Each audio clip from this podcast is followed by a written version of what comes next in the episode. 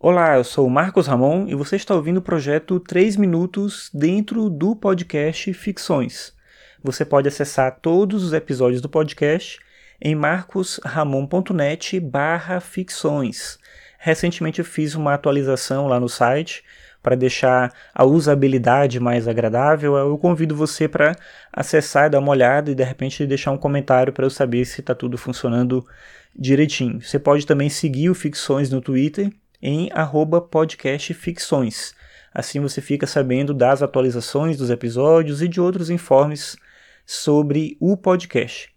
Bem, hoje é terça-feira, dia 18 de julho de 2017, e hoje eu vou falar sobre uma publicação nova. Eu publiquei hoje um livro chamado Descompasso, é um livro que está publicado na Amazon em versão e-book.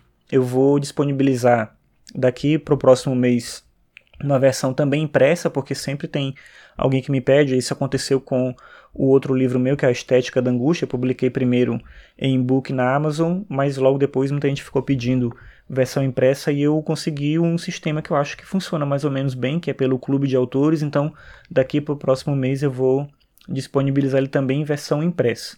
Mas se você quiser ler em versão digital, é, pelo e-book, como eu falei, está disponível na Amazon. Ele custa R$ 9,74 e são crônicas e ensaios que eu escrevi entre 2013 e 2016.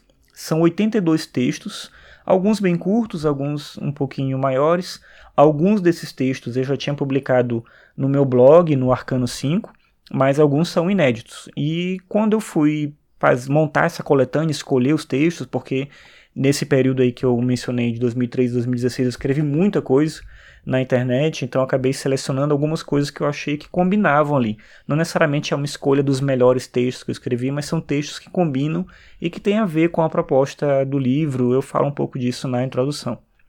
Mas quando eu fui escolher esses textos para poder publicar, quando eu pensei em publicar, eu fiquei pensando também assim, mas por que, que alguém gostaria de ler esses textos? Como eu falei, a maioria deles são textos já publicados no blog, tem alguns inéditos. Se você acompanha o blog há muito tempo, talvez você já tenha lido alguns desses textos. Então me veio essa pergunta, nessa questão, por que alguém gostaria de ler isso num outro formato? E eu acho que o que é diferente é que ler no blog, ler na dinâmica do blog, é fazer uma leitura muito mais apressada, muito mais rápida, muito mais descompromissada. Parar para ler um livro, seja ele digital ou físico, é uma dinâmica diferente é um tempo diferente de reflexão e isso dá uma vida nova para o texto. Eu realmente gosto desses textos que eu escrevo no meu blog, não de todos, obviamente, eu escolhi, claro, textos que eu gosto, mas eu gosto desse trabalho que eu faço no blog e eu acho que isso traz uma vida diferente, como eu estava comentando antes, traz um, uma forma de resgatar esse trabalho e não deixar ele morrer, porque com o tempo esses textos vão ficando esquecidos, algumas pessoas acessam eles, outros não, meu blog nunca foi